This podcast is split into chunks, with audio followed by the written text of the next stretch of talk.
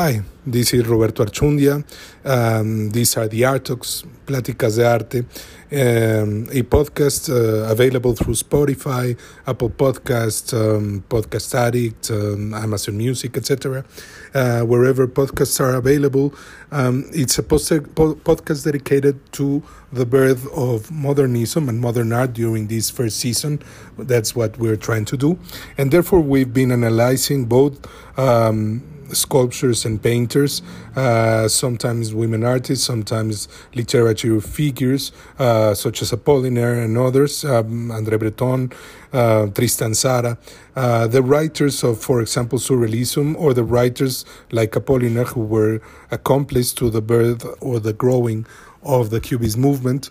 Um, sometimes we also are capable of dedicating this to specific artists, and these artists are um, reviewed not only because of their the the transcendence of their name uh, within modern art, but also because of uh, on the, trying to understand as a painter, um, trying to get what they've been trying to do on their technique, sometimes on color, sometimes on the handling of uh, the canvas, or sometimes on the handling of um, painting itself.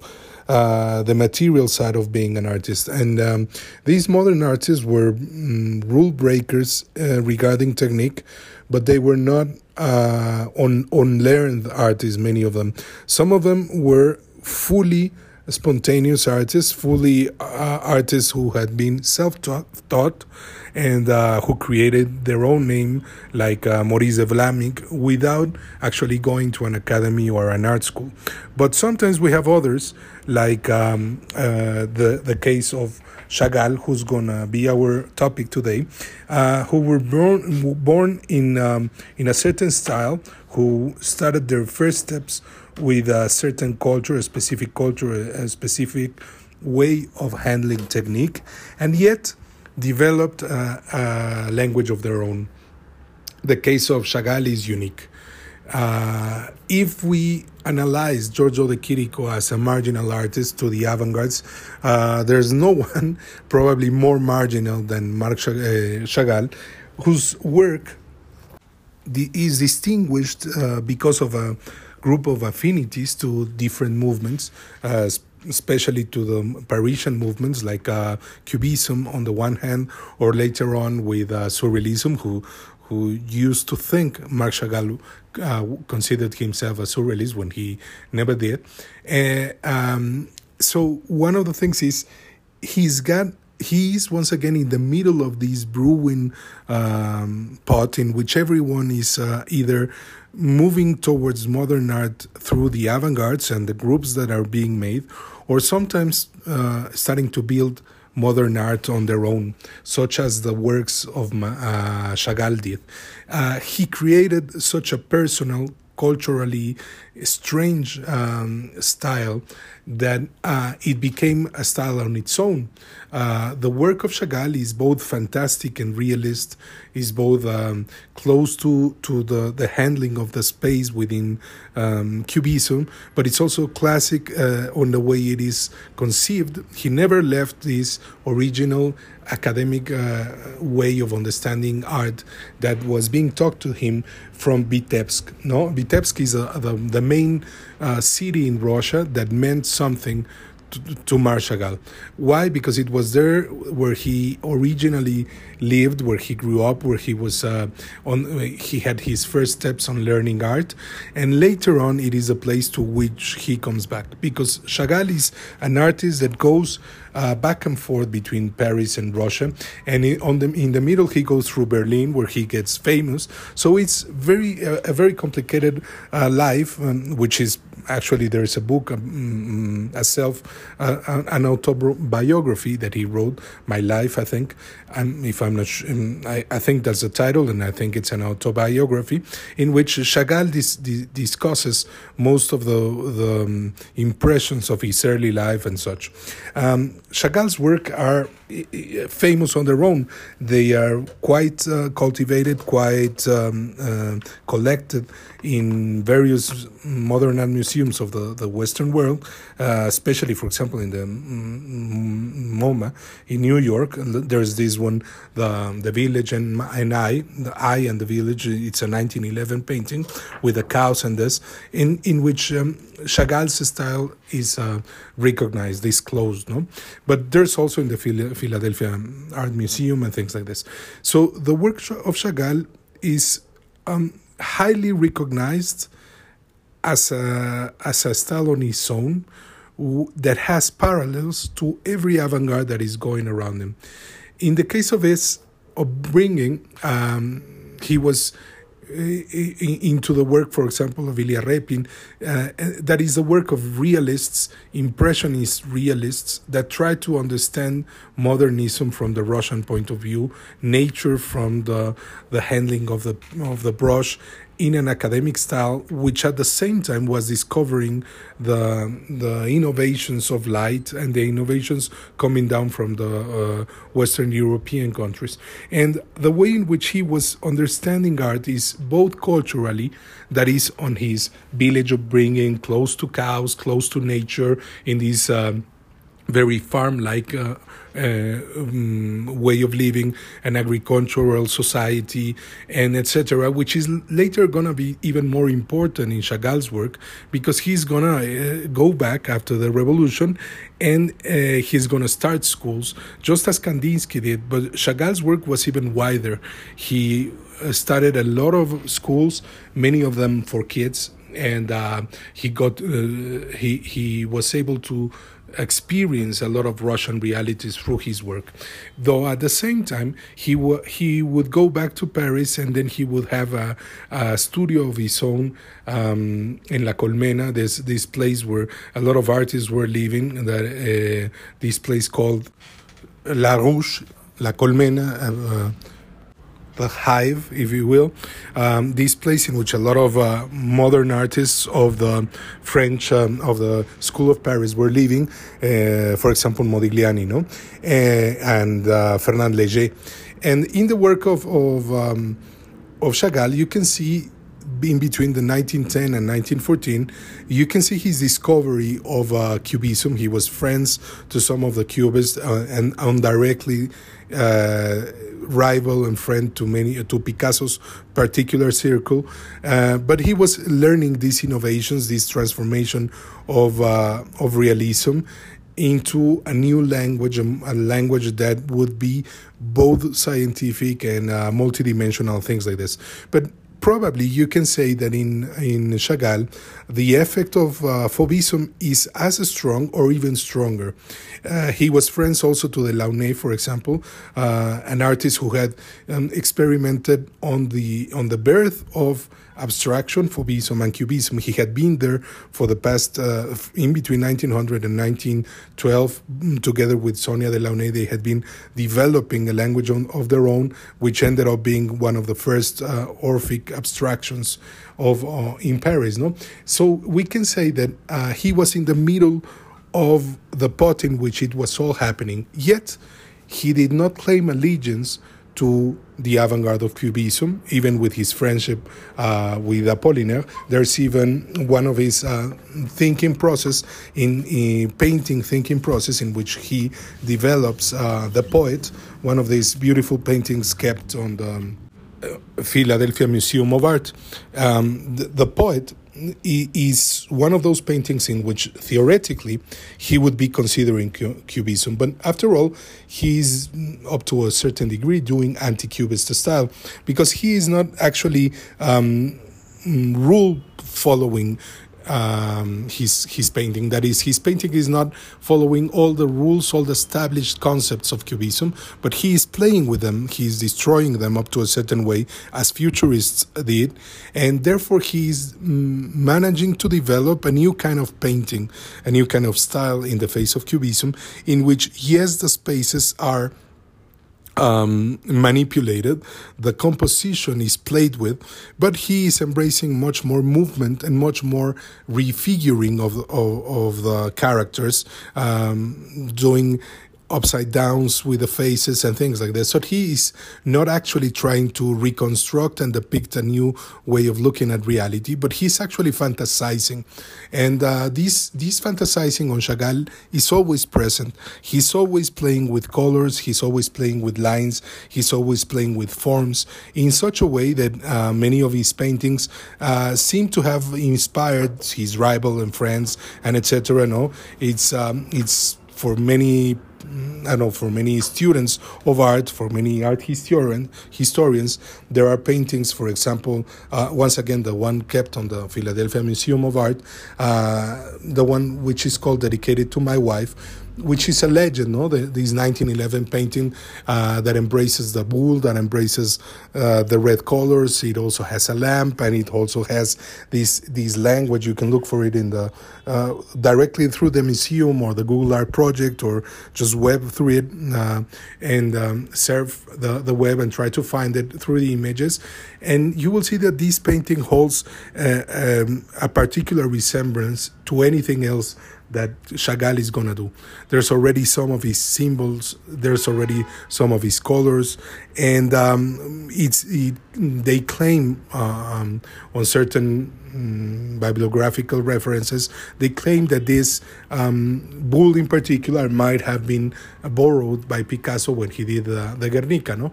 But still, uh, Picasso has his, his own history as usual, uh, and it's not surprising that a friend of Modigliani would be a rival to uh, Picasso, no? And on the one hand, there's always this rivalry in between artist friends, and on the other, there's always the claims of who inspired who in those periods of the 1910s and later on the 1920s, in which many big artists or giant artists like Chagall, like Modigliani, like Rivera, claim to, to have affected the work of uh, Picasso. No, whatever the case on this uh, uh, soap opera thing about uh, the influences in between artists, one of the in- incredible things about Chagall is that. Uh, in developing his own style, um, he was also culturally and religiously developing. And remember that Chagall is a, a, a you and one of the things is that Soutine, for example, one of his friends on the School of Paris, who also developed uh, a particularly uh, interesting style, a Jewish style, if you will, within modern art, is one of those artists that disappeared with the war. And um, the persecution, uh, what we all know about the Second World War and how many Jewish artists disappeared. Um, underlines the fact that Chagall was uh, and Chagall's work was able to um, be collected to survive, etc. So, um, following with this, there's a lot of uh, Jewish imagery on the paintings of uh, Chagall, and uh, sometimes it gets even highlighted when he's in Russia, for example, um, in which he uses this new symbolism of his own um, quite a lot. Why a new symbolism? Because he was not following once again the rules, for example, of his surrealist friends who were developing this unreal, uh, unconscious way of creating symbols. But in the case of um, uh, Chagall, he was once again following a, a systematic way of his own in which symbols had meanings because he was first trying to depict the meaning. Uh, that is, he was persecuting uh, ways in which to depict his inner world or his traditions or his remembrances and therefore he was starting to build symbols. It was um, different to the process that many surrealists started to use, in which they would uh, identify these archetypical images, uh, following Carl Jung, in which some something like the stairs could be used to depict things in a painting, and therefore uh, they acted as symbols. In the case of Chagall, he claimed to be building the symbols of his on his own because he was persecuting uh, a way of understanding what he remembered uh, or what he felt. So the Red Bull uh, ends up being very important for Chagall's paintings, but we also know that the figure of the Red Bull is also very important within uh, Jewish traditions and prophecies, etc. So we can we cannot only underline that he was building uh, symbols from nothing. We have to say that he was also using cultural uh, uh, culturally important moments on his religious traditions and also at the same time uh, remembrances of his Russian life, of villages and agricultural life. Either of the ways, the painting of the paintings of um, Marc Chagall came to be an enormously interesting images that uh, mm, filtered many of the avant-gardes around him and uh, underlined the individuality within his work. While being on the margins while while being on himself while trying to develop this individual style he was not doing uh, something particularly new because uh, on the academic side, you had always had this learning that you needed to find a style, a style of your own. It was something the Russians also claimed uh, to be doing academically. But what was new in, in Chagall is, that his paintings had never been seen before. That is, even if you could uh, breathe a little bit of the colors of Fauvists, even if you could understand a little bit of the language of space within Cubism, even if you could find some of the symbols as, as repeating symbols of um, uh, Western heritage. What you could not claim was that you had seen before these man- these um, style, this way of handling space, this way of handling movement, which uh, in up to a certain moment is very parallel to what uh, Giorgio de Chirico was doing. No, that is um, artists who struggled to accept the lessons of abstraction, for example, even the lessons of expressionism, to whom uh, a movement to which also they uh, they try to find a similarity in between Chagall's work and uh, expressionism. But that is artists who struggled to accept the new modern reality, but we're actually living in the middle of it and uh, contributing to it, as if you will. Therefore, they needed to produce a new understanding of the principles of the avant-gardes. And one of the things that happened for some of them was to develop this very particular style, just as it happened to Kokoschka, or it happened to Soutine, or it happened to Chagall, and it also happened to Giorgio de Chirico, for example. Without embracing every new principle of modern art, they indeed transformed their, their, their way of producing art thus creating something that we would call like a marginal avant-garde style or a marginal modern art in which most of the artists individually was popping up was um, defining itself within a personal style.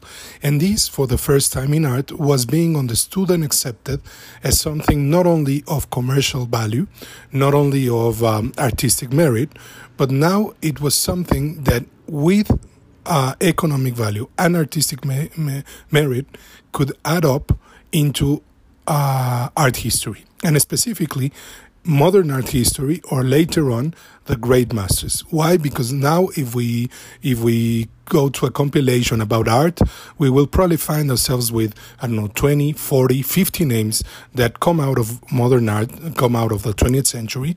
And most of these painters and sculptors uh, became important because of uh, the, their personality. As an individual that is in fame uh, on the TVs, on the newspapers, like it happened to Dali, Warhol, Picasso, or uh, because of their personalities within the paintings, like it also happened to them and Chagall or Modigliani. That is, artists who, within a personal uh, road, were able to develop these styles that were actually modern, were embracing all the principles of the avant gardes, but once again, were doing it not only far from the academies, but even far from uh, the main avant-garde principles. For example, Chagall, when was uh, when he uh, came back to Russia because of the uh, after the revolution, and as many or most of the artists of the in-between wars believed in this building of uh, society from the socialist point of view, uh, they wanted to contribute. They wanted to create this general artistic aesthetic culture that would serve the well-being of humans. it was very noble principles, and morally they felt felt attached to it. So when Chagall started the, from Vitebsk he started this project in which he was uniting other artists to create schools, and many of them were for um, uh, kids, as I was saying before. He invited Malevich and he invited uh, uh, all the other um, supremacist and constructivists who ended up kicking him out because their principles, because of constructivism and suprematism, were were, were much more communicative, were much more uh, useful, if you will, uh, on the way they were they were manipulated. Whereas Chagall's way of doing it, in which he accepted your own personal history, your own personal um, style, and this individuality had nothing to do with that uh, your own religion or your the way you looked on, on this. This was not um, on, being understood in a whole community project as the one in Russia, which um, mm, embraced for sometimes their Jewish cultures, some others they persecuted it. So Russia was always playing around during the 20th century with a conception of, of what place held the Jewish people within their society. But on the in between wars, they had a place, as Chagall did, and this place was culturally meaningful. Up to the moment when they had to face the Second World War, everything turned upside down. Chagall ended up uh, as a refugee in uh, New York for in between I think 1941 1947 where he became a better seller if you will. He became more famous. There was much more of a place in art for him. But once again the market maybe in the in the states was not ready for this uh, very deep non-definable personality and uh, he went back to Paris whereas in New York the Mondrian or uh, the abstract artists from the Stijl and from Holland or Duchamp, the rejected French, uh, who as a French was not accepted in France. Uh, that is his style, his way of being was too different from the artistic scene in, in France, and he was some of the first with Picabia to go to to New York. Now these guys started being um, overwhelmingly ad- admired. That is, these guys became the the leaders of new groups of artists, and Chagall wasn't. He did not find such a place, and he went back to Paris, uh, where still the modern art scene was still kept on ruling because during the 50s you had the success or the definite success of Picasso, of Matisse, of others, and in between those groups you had Chagall quite success, successfully establishing over there. So, um, if we go on with this road in which we analyze some of the individuals within modern art, sometimes we will find, find them within the avant-gardes and later on starting their own road and sometimes we, we will find them as individuals who tried to belong to the avant-garde, tried to belong to the groups, and were nothing but mm, marginal friends to most of them, and uh, did not um, end up being underlined as members of any such movement. But yes, they were understood as the members of the School of Art of Paris, the School of Paris, if you will, which was teaching artists into individuality. Okay? So try and, and keep on following us, keep on listening. Thank you very much. Listen to the podcast and sometimes uh, send me a message. I'll be glad um, to to get to know your inquietudes, uh, the the things that you would like to hear, things like this. And um, well, remember you can follow us through the Instagram account A R T R A P R O B E R T O Art Rap Roberto, and you can keep on following us too through the Spotify uh, um, podcast or um, Apple Podcasts or Podcast Addict or Amazon Music, etc. Uh, cheers.